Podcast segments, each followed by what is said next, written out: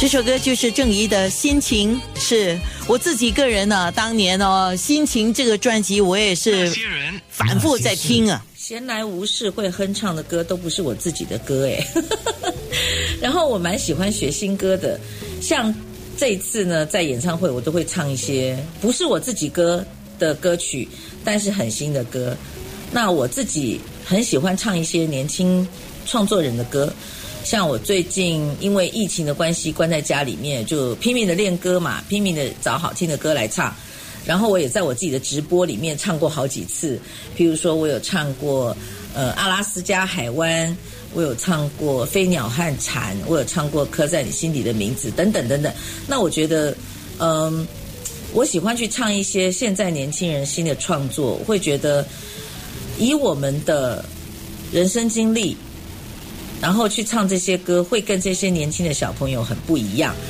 然后我也很努力的，希望能够在唱这些新的作品的时候呢，我自己不能一直落入一个老歌的一个一个，就是原来的那个那个框框里面。我希望可以跳脱出来。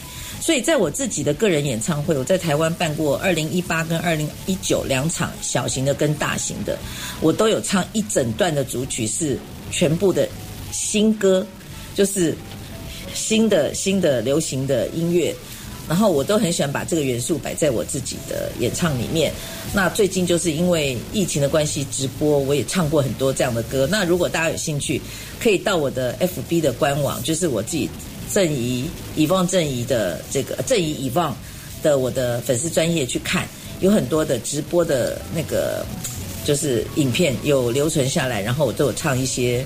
大家想象不到的歌，那忍不住要问啊，郑怡会怀念过去吗？